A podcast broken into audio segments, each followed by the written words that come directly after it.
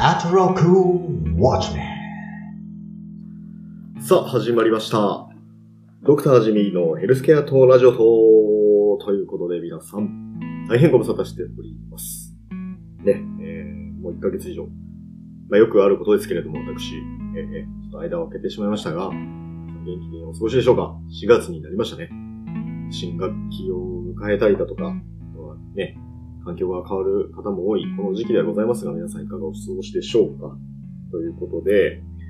えー、まあそれはいいとしてですよ。今回ですね、えー、まあ久々にね、こうやって撮っていこうかなって思ったので、やっぱり理由がありまして、えー、あ、その前にですね、今回の録音はまた、あの、例によってと言いますか、えっ、ー、と、普通の捨て売りのマイクではなくて、iPhone のマイクで撮っておりますので、少々聞きづらいかなとえー、ゆえにちょっと今回は BGM をね、バックで流そうかなみたいなふうにも思ったりもしておりますが、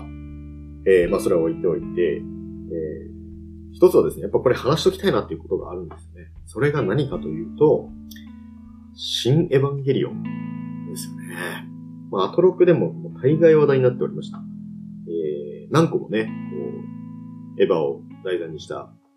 読書をやられてましたけれども、えーこの、ジミー金太郎もですね、えー、遅ればせながら、2回ほど見てまいりました。でね、あ、今回の放送はもう、あれです。ネタバレ全開でございますので、え、もしまだ見てない方で、ネタバレが嫌な方はもう、ここで、ポチッと切っていただければいいんですけれども、まあ、今からネタバレ前提でお話しするとすると、ものすごく僕はもう大満足でした。ね、そういう人が今からエヴァについて語りたいなというふうに思っている次第でございます。でね、えー、もう一個取ろうと思った、えー、理由のもう一つは、えっ、ー、と、まあ、正直忙しくて取れなかったってもあるんですけど、でもあの、久々に、あの、えー、アンカーっていうですね、えー、配信サービスみたいなのをメインでやってるので、アンカーを開くと、まあ、何回再生されたとかわかるんですけど、えー、一番直近に、あの、収録した、もう1ヶ月以上前に収録した、あの、イノさんと一緒に撮った、えー、花束みたいな恋をしたについてこう語るやつが、なんか、なんかですね、ある日の日曜日だけで400回ぐらい再生されてそんなことって今までなくて、しかもその、その配信した後、3週間後ぐらいの、ある1日だけ特定で意見バーンって聞かれてて、なんだこれはと。これがいわゆるバズるなのかみたいな。まあ、たったね、何百回とかで単位ですけど、僕にとってはもう大バズりなんで。でも、なんかこう、誰かがね、ツイッターつぶやいてくれたりしたのかなと思ったけど、なんかそんなこともなく、なんでこんなに聞かれたのかわかんないけど、もしくはその花、花束っていうコンテンツの力なんですかね。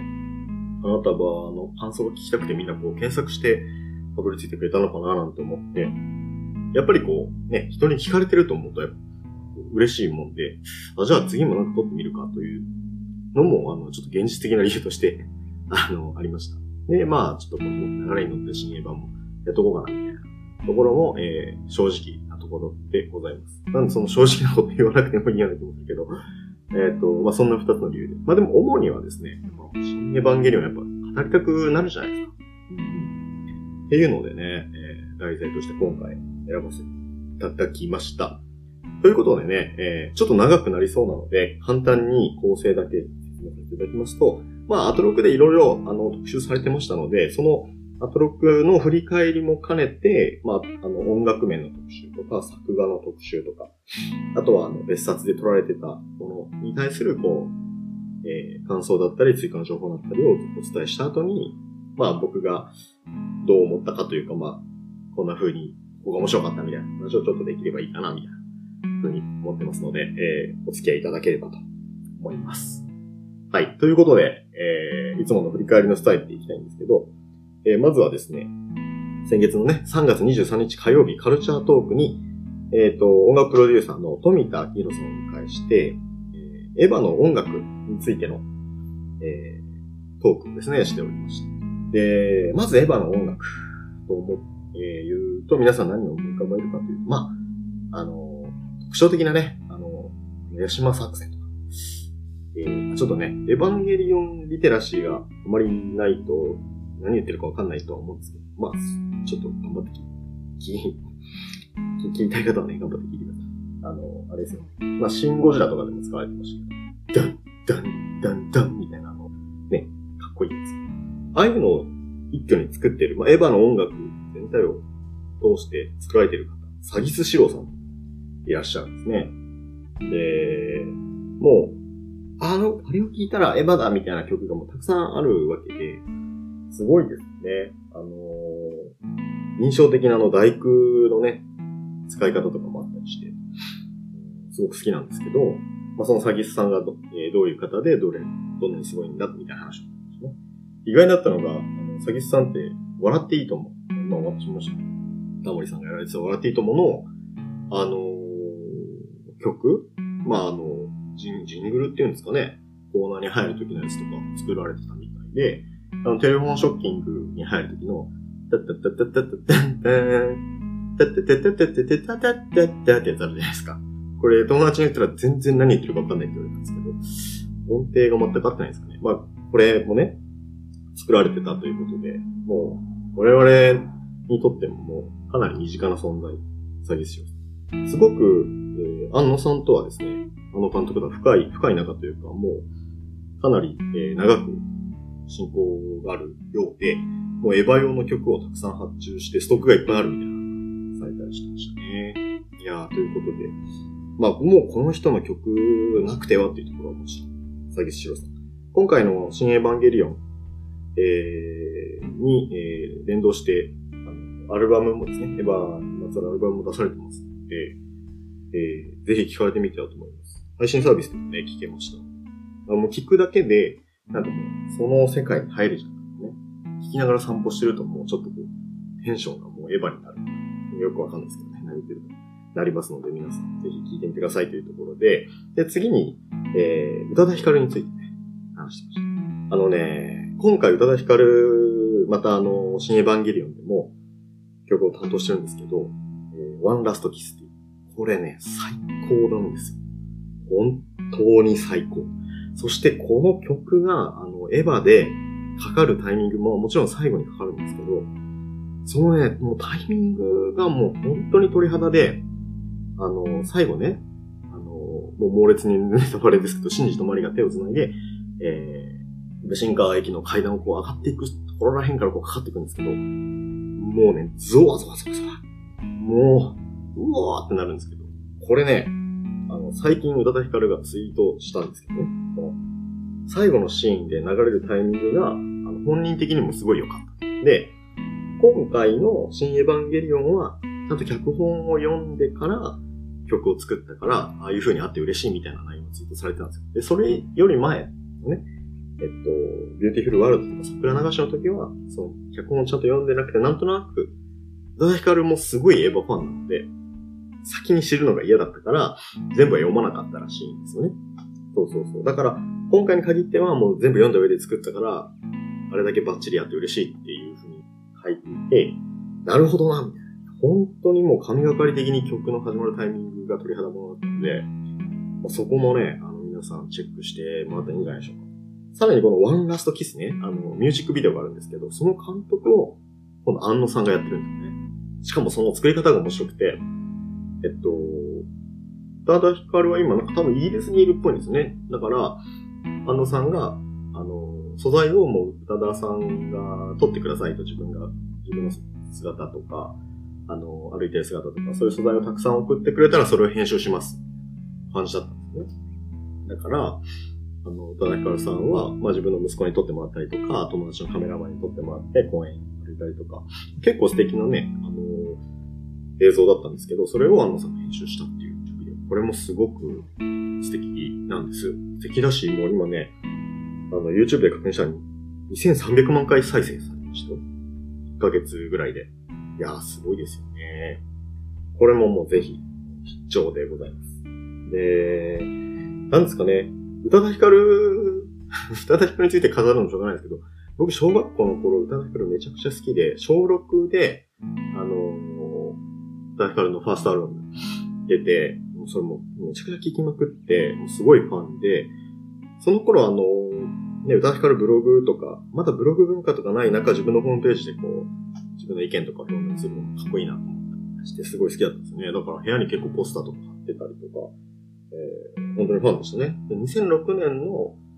なんかボヘミアンなんちゃらツアーみたいなの行きましたね。当時、大学入ったばっかりで、福岡であったんですけど、最高でしたね。本当にいい思い出です。そうそうそう。あの、ラッパーのコーとコラボしたね、忘却っていう曲も、ものすごくいいので、ただ、ヒカル、これ、まあ、エヴァきっかけで宇多田ヒカルに興味持つ方いらっしゃるかもしれないですけど、宇多田ヒカルのこの忘却最高です。コーのね、韻の踏み方が本当にかっこよすぎて、これ、あの、韻、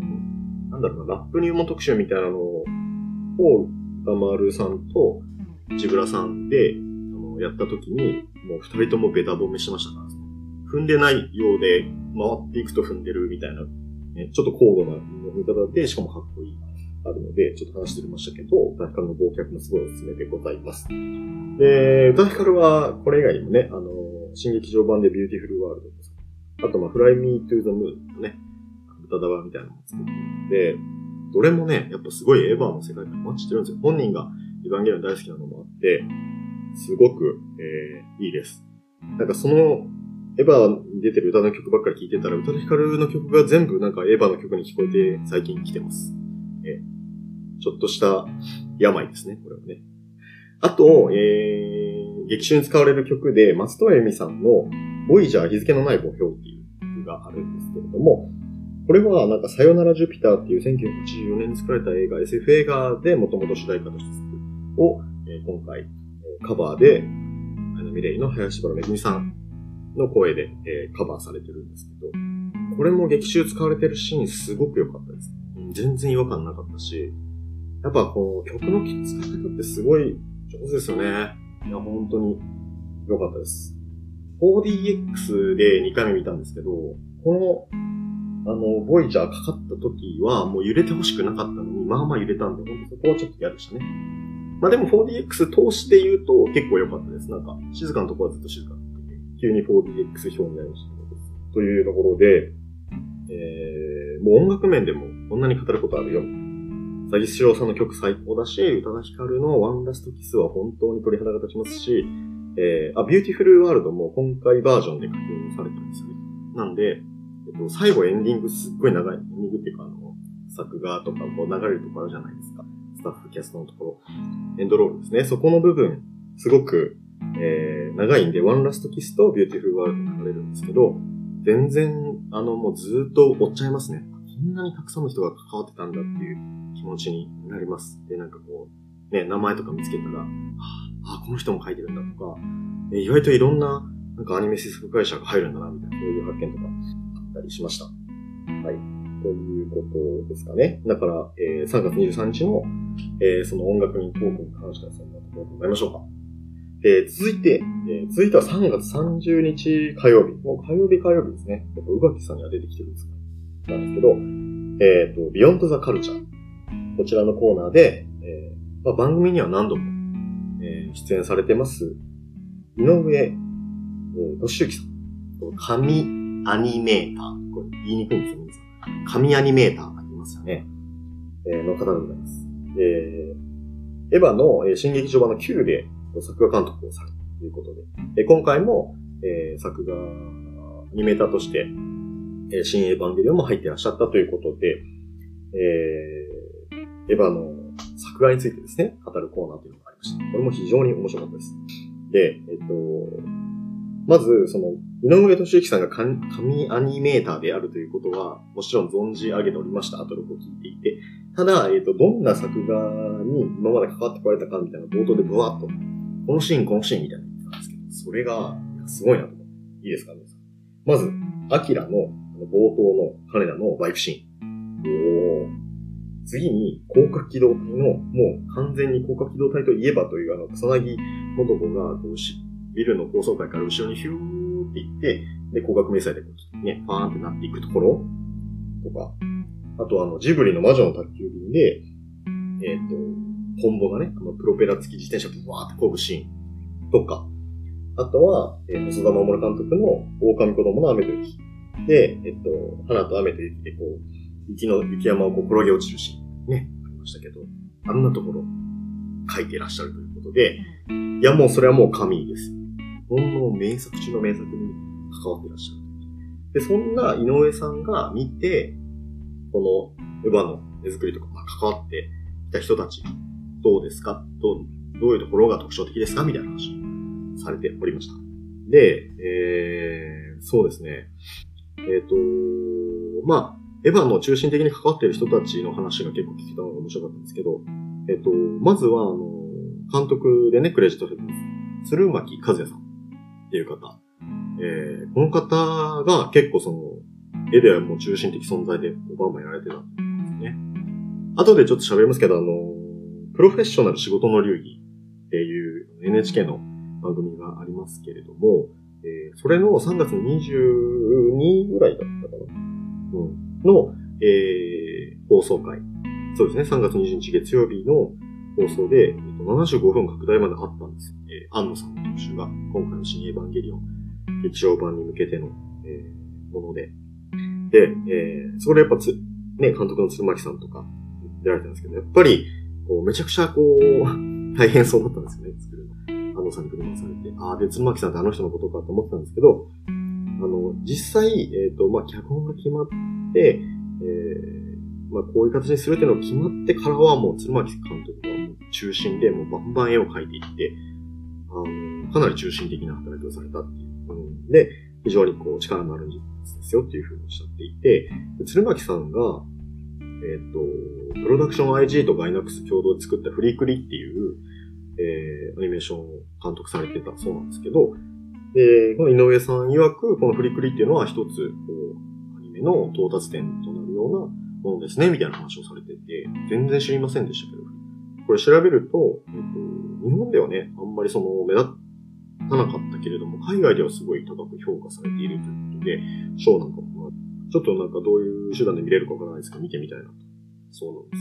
すよ。で、井上さん自体は、あの、エヴァどう見てたんですかみたいな話は、ちょっと面白かったのは、その頃は、井上さんのプロダクション IG で、まあ、多分、押しの監督とかと、一生懸命やっていて、こう、リアルを追求するような形でやっていたから、なんかこう、今更ロボットアニメ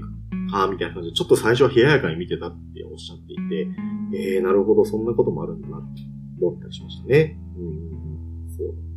そして、まあ、鶴巻さんもすごかったと。で、あと、監督にもう一人クレジットされてる前田真宏さん。えーこれもあの、プロフェッショナルで映ってらっしゃいましたけれども、結構渋めの、あの、イイケメンおじさん。髪ちょっと長くてで、この方は、あのー、安野監督の、まあすごい抽象的なところから拾って、それを実際絵にする能力がすごい長けているということで、もう本当にユーとしてなくてはならないような方です、というふうにおっしゃってましたね。そう。で、この前田さんについてもちょっと調べたら、えっと、安野さんとの付き合いは、あの、宮崎駿映画のナウシカ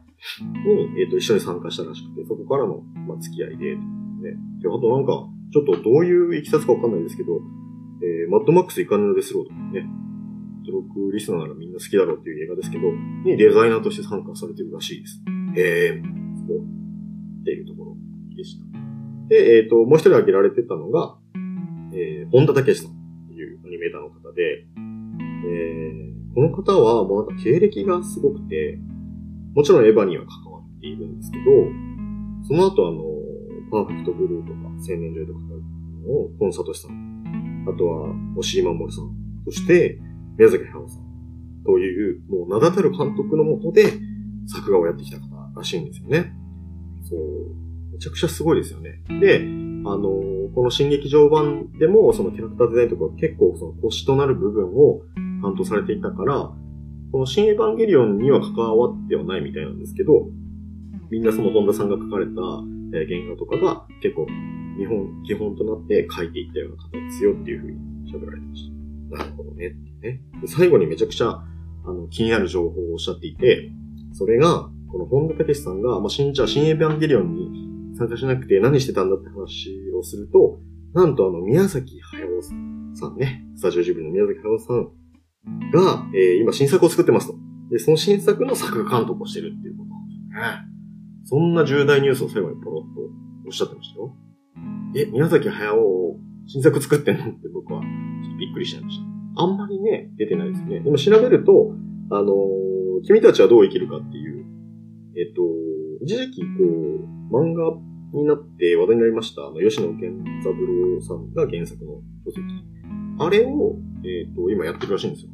これちょっと、知ってる人は全然知ってる話かもしれないですけど、僕全然知らなくて。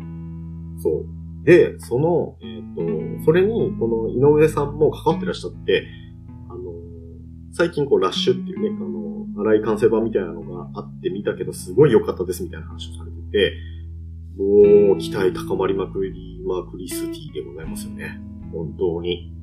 早く見たい。いや、もう宮崎駿アニメの新作見れるのってめっちゃ嬉しいですよね。そうそうそう。そういう、まあそんなことまで言ってくれた、えー、作画の回でしたね。3月30日ビヨンドカル、 Beyond the Culture。ぜひ、聞かれてみてもいいんじゃない。はい。ということで音楽作画、えー、振り返ってまいりましたが、そう、さっきちょっとちょろっと出しましたけど、あの、プロフェッショナル仕事の流儀、NHK の方ですね。これも、あのー、すごい、えー、面白かったので、えー、まあ振り返りで見るのはなんかあの NHK のやつとかで見たりすると思うので、ちょっとお金がいるかもしれない。これ見見てもいいと思います。まあ、NHK だから、あと多分再放送も何回かするんですけど、チェックして見てもらったらいいと思うんですけど、これが宇垣さんとのオープニングトークでこの話ちょっとしてましたけど、えっ、と、とりあえずあの、なんか最初冒頭、宇部新川駅を、まあ、そのラストシーンを、監督が階段ダッシュするみたいなシーンを手持ちカメラでこう、ディレクターにそこ追いかけながら、我々はこの男に密着したことを後悔したみたいな。そんな始まり方あるんだ。で、実際その制作、ね、NHK の制作の人たちが苦労するところもたくさん描かれてし、えー、さらにはその、安野さんの周りの人がね、もう本当に振り回されてるんですよ。安野さん自身もその振り回されてることを取ってほしいっていう NHK の人に言うぐらいだったんですけど、さっき名前を挙げた鶴巻さんだったり、前田さんだったりが本当に頭抱えてるシーンがたくさん出てきて、いや、こんなに大変なんだ現場はっていうのをね、伝わってくるような内容でした。で、でもやっぱすごいなと思ったのは、あの、9ヶ月ぐらいこうかけて最初のこう A パート作り上げたのに、なんかこう、納得いかないところが出てきたら、ゼロからやり直すっていきなり宣言するんです。みんなそれで頭抱えるんですけど、みんなそこに至るまでにすごいやってきたの。いや、だからすごいななんかその、安野さんは結局作品、作品市場主義なんだ僕はみたいなことをおっしゃっていて、まあだからできるのかますけど、僕だったらできないですよね。もうなんか、いやでもここまでやってもらったしな、みたいな。みんなに悪いな、みたいな思っちゃうじゃないですか。だからやっぱトップクリエイターは違うんだなと思いました。あとこう、アングルへの異常なこだわりっていうのがここで分かって、うん、あのー、絵コンテを作りたくないみたいな話を最初にされていて、絵コンテを書いてしまうと自分の頭の中にあるものをそこに表現してしまうから、それ、その枠からはみ出ることができないので、えー、実際にその役者さんにモーションキャプチャーのあれをつけて演技をしてもらって、その画角をあの探っていく。で、実際その演技してもらっているところを、あの監督が iPhone めっちゃいろんなことから写真を撮って見るみたいな。だからいわゆるその自分の頭の中以外のところから、その発想を得たいっていうのをずっとされてる画面があって、なるほどな、みたいな。で、こう、まあ、それはシン・ゴジラからこう来た。シン・ゴジラで実写をしっかりやって、あの、多分自分じゃ思い描かないようなアングルを得ることができたんでしょうね。なんかそれをやりたかったのかなっていうふうに思いましたけど、アングルへのすごいこだわり、すごかったですね。まあでも実際その、えー、っと、なんですかね、作品見てても、第三村のシーンね、まあ割と動きの少ないシーンですけど、それを、ああ、なんか、2回目見たときに、アングルにこだわってるんだなと思いながら見ると、確かにこの隙間から見せる人の表情みたいなりして、うーん、なるほどなるほど、これは、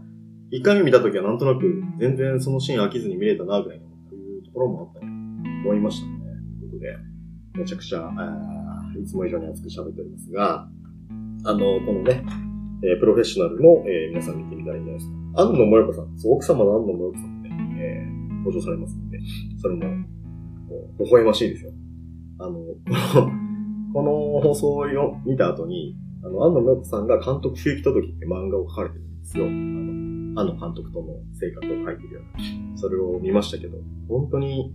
安野監督って、すごいオタクで、すごい偏屈、偏屈というか、まあ、子供が大人になったような人で、ね、で、まあ、あの子さんと一緒になってこう、楽しくやってる姿がすごい微笑ましかったです。という感じですね。だから、えー、プロフェッショナルおすすめです。そして、アトロクで言うと、あとあの、別冊別冊アフターシックスジャンクションというポッドキャスト番組ありますけど、えーそちらで、えっと、コンバットレックさんと、えー、宇多さん、宇多丸さんが、えーエヴァについて話しているのと、えーもう一つが、ベースボールベアの、えー小出祐介さんと、えー宇多丸さんが話している回が、えー別々で放送されています。この二つとも、えーすごい聞き応えありますね。で、僕はこの二つとも聞いて、共通点として面白いなと思ったのは、まあ、レックさんも小出さんもめちゃくちゃエヴァ好きなんですよ。で、あの、なんですかね、えっと、テレビ放送版、えー旧劇場版と見てきて、で、まあ、新劇場版を見てる中で、もう、好きすぎて、もういろんな考察とかもしまくって、思いももう発行しまくった状態なので、今回の新エヴァンゲリオンは別に見なくてもいいかなって思ってたって二人とも言ってるんですよね。それが面白くないですか？好きな、好き、好きすぎてその新作出るのに、もうなんかそれまでにもう発行しすぎてて、いやもうこれ以上見なくてもいいかなってなってるぐらいの二人だったんですよね。でも見た結果は二人ともまあ印象としては良かったみたいな感じでおっしゃってたので、いいのかなと。なんかね、あまりに好きすぎて新作別に見なくてもいいかなっていう心理すごいなと思いました。二人とも二人の視点で語っていて、この二つのえー別冊どちらも面白かった。はい、ということですよ。なので、もうぶわー喋りましたけれども、エヴァンゲリオン。で、結局ね、えっ、と、私どう見ましたかというか、私の感想なんですが、えーまあさっきから言ってるようにもうめちゃくちゃ面白かったですね。2回見ましたし。で、僕が、じゃあどれぐらいのエヴァの、えっ、と、ファンなんですかって言われると、もうこれはめちゃくちゃ恥ずかしながら超ライトです。えっ、と、テレビ放送をリアルタイムでは見ていません。で、え大学1年生の時に、えっと、試験ね、定期試験があった時に、何の試験かな？多分、これは組織学っていうね、えー試験でした。えっと、組織っていうのはあの、あれです。えー病理組織とか、その、人の組織ですね。を、こう、顕微鏡で見て、細胞がこうあるとか、まあ、いろいろそういうヒストロジーっていう学問があるんですけど、その試験の前日にもう、なんか、現実逃避よくするじゃないですか。よくするんですけど。で、あの、なぜかエヴァンゲリオンに手を出して、テレビシリーズ全26話と、えーと、いわゆる夏エヴァですかね。エアーマンコロヒーを通しに見て、で、ほとんど勉強せずに次の日、えー組織学の試験に臨んで、えーもちろん何にもわかんなかったんで、えー、海藤吉の裏紙に、エヴァを見た直後の混沌とした頭で、なんかよくわかんない絵をすごい対策を描いて提出しましたね。はい。まあでもなんかおおらかな時代というか、まあその先生がおおらかだったの、なぜか合格になってましたけれども、えー、いい大学でしたね。なんですけど、えー、それぐらいです。そ、そこでエヴァと出会ったぐらいで、で、その後の新劇場版は見てないんですよね。なんか、ジョの時に、テレビ版と同じだったよみたいな話を聞いて、じゃあもういいかな、こういうふうに思ってました。で、えー、つい最近、こんなにエヴァ、あ、新エヴァやるんだって思って、Amazon プライムでジョハ Q 見れたので、そこでジョハ Q 見て、Netflix でもう一回、えー、アニメ版と夏エヴァ見て、その状態で臨んだっていう感じです。なんで、えっと、レックさんとか小出さんみたいにこう、発行しきってるわけじゃなくても、なんか、期待感高まりまくりの中で行きましたので、えー、めちゃくちゃ良かったですね。もう、なんかこの25年間ずっとエヴァと親しんできた人たちとは違って、本当にこう、ぐっと凝縮してその25年をバーンって受け止めたみたいな感じだったので、最初見終わった後、本当にこう、震えてましたね。ずーっと体温が高いような感じに見終わったなっていう感動しました、本当に。で、あの、まあ、そもそも絵絵がやっぱかっこいいなって思いますし、えっ、と、戦闘シーンですよね。やっぱ、あれだけアングルにこだわって、今までにないようなアニメを作ろうと思っている監督がやっぱ作ってたやつなので、最初のパリのシーンで、あの、マリが8号機でこうぐるぐるぐるぐるなりながら戦うシーンとか、わあ、面白いってもう単純にこう、わあ、わあ、面白いみたいな感情になりますし、あと戦闘シーンで言うと、あの、マリのね、アスカが、えっ、と、メルフにバーンって突入しようとして、エヴァの、なんかちっこいエヴァ、セブンシリーズですかね。ブワーっていっぱい、もう無数にブワーって、どこであれ作ったみたいなぐらい無数にブワーって出てきて、なんか一個の集合体になって、ね、独特な形を、あれなんとかって言うんと思うんですけど、作ってブワー作るみたいなシーンあって、それを二人の AT フィードでベベベベみたいな。あれも単純に楽しい。ね、楽しい楽しいっていう感じですね。っていう、その、元々の絵のかっこよさもあるし、あとは、あの、まあ、いろんなね、オマージュが散りばめられている。でそんなところもこう見る楽しさの一つかな。あの、第三村のね、田植えのシーンなんてなんかすごいジブリがありましたし、あのまあ、それこそそのゴルゴダ、えーオブジェクトとか、まあ、マイナス宇宙とか、まあ、ウルトラマンからの引用みたいですし、えー、玄道と、あの、シンジが13号機と初号機で戦ってる時に、こう、特撮への、こう、まあ、愛あふれるようなね、シーンがあったりとか、ね、そういうオマージュを見つけるのも楽しいですし、でなんかそれも、くどいとは感じないのが、まあ、不思議なところで、うんなんていうんですかね、まあ、あとは、旧テレビシリーズからの、こう、まあ、それをオマージュというか、なんというか、反復にも入るかもしれないですけど、出てきたり、あとは自分のね、過去作の不思議の実のナディアからの、えー流れ、同じような設定を引き継いでるのかな、みたいな場面とか。あの、アンチ L システムみたいなのの封印中みたいなのじゃないですか。つながい黒い。あそこに書かれてる文字みたいなのはナディアに出てるのと同じようなものらしいんですよ。えいろんな考察サイトを見見ると書いてありました。というのがあって、まあ、そういう、なんかこう、オマージュたくさん散りばめるんだけど、全然、なんかいやらしくないし、変な笑いも起きないし、それをさらに次のステ上のステージに昇華させるための、なんか装置として利用しているような感じとか、もうすごい素敵でしたね。うん。と思います。えー、ということで、まあ、かなりね、大好きな映画になっちゃいましたね。いや、この、そしてやっぱこう、終わったっていうの、終わ、ちゃんと終わったっていうのがね、いやー、見てよかったなってみんな思うんじゃないですかねマリエンドに、ね、いろいろ言いたいっていう人もいるのかもしれないですけどもう、全然いいと思います。本当に良かったなーみたいな。そう。あの、僕一緒に見に行った人が、あの、宇部し、宇部らへんが地元の人だったんで、最後あの、宇部新川駅出た時に、横で、はぁって言ってたんですよ。どうしたん？って思ったら、そういうことだし。あそこもまた聖地になるんでしょうね。宇部、宇部ももね、行ったことはもちろんありますけど、いやいやいやいや、いや、本当にね、面白かったですね。2回目見ても全然面白かった。もう1回見てもいいかなと思うぐらい、えー私はありました。ですね。ミサトさんの神ファーのシーンとかね、帰ってきたーみたいなね。はい。えー、そんな感じでございまして、もう本当におすすめの映画ですので、めっちゃ喋ってるんでそろそろ終わりたいと思うんですけど、えっ、と、僕が、えっと、2回目見てね、気づいた、えー、ここがちょっと面白いポイントみたいなところがあるので、えーもし1回目見て、もう1回見ようかなと思ってる人はここを着目してみてください。その1、えっ、とね、マリのメガネ。あのー基本、下縁の赤のメガネなんですけど、シンジを迎えに行く、あの、海に迎えに行くシーンあるじゃないですか。サパーンのシーンあそこは全縁なんですよ。赤の。なんかね、面白くないですか？初登場のシーンも全縁なんですよね。そうそうそう。だから、まあ、どどういう意味なんでしょうね。あれは、よくわかんないですけど。うんうん。もう一個、えっ、と、綾波に、えっ、と、最後会って、綾波とこう喋るシーン。綾波が人形を持ってるんですけど、その人形には、ツバメっていう字が書いてあります。これね、第三村での、あの、ツバメでございますけれども、ああと、アスカが、えー、最後、あの、波打ち際、海に上げられてるシーン。明らかにあれ、アスカは、なんかちょっと、かなりムチムチした感じで描かれておりましたけど、あれはきっとアスカが、ちゃんと14年経って成長したみたいな姿を、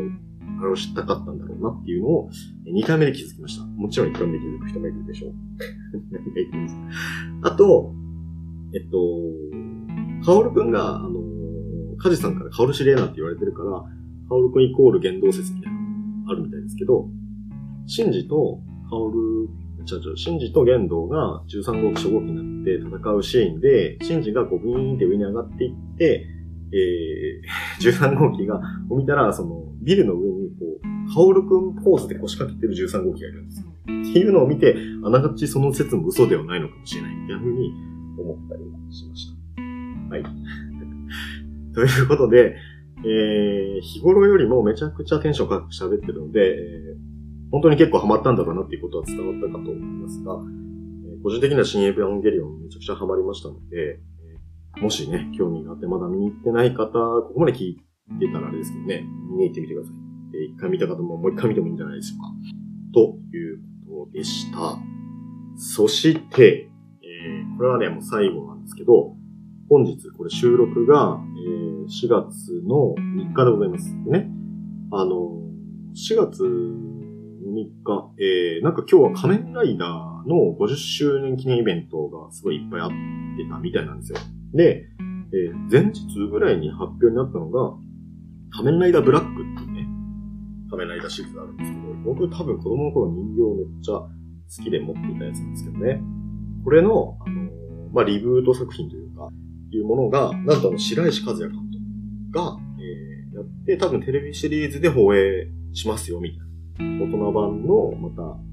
えー、仮面ライダー作ります、みたいなニュースが流れてて、うおーと思って。これちょっとかなり楽しみだな。もともとブラック自体が結構大人っぽいですもんね。今なんかその記念して1話2話が YouTube で見れたんですけど、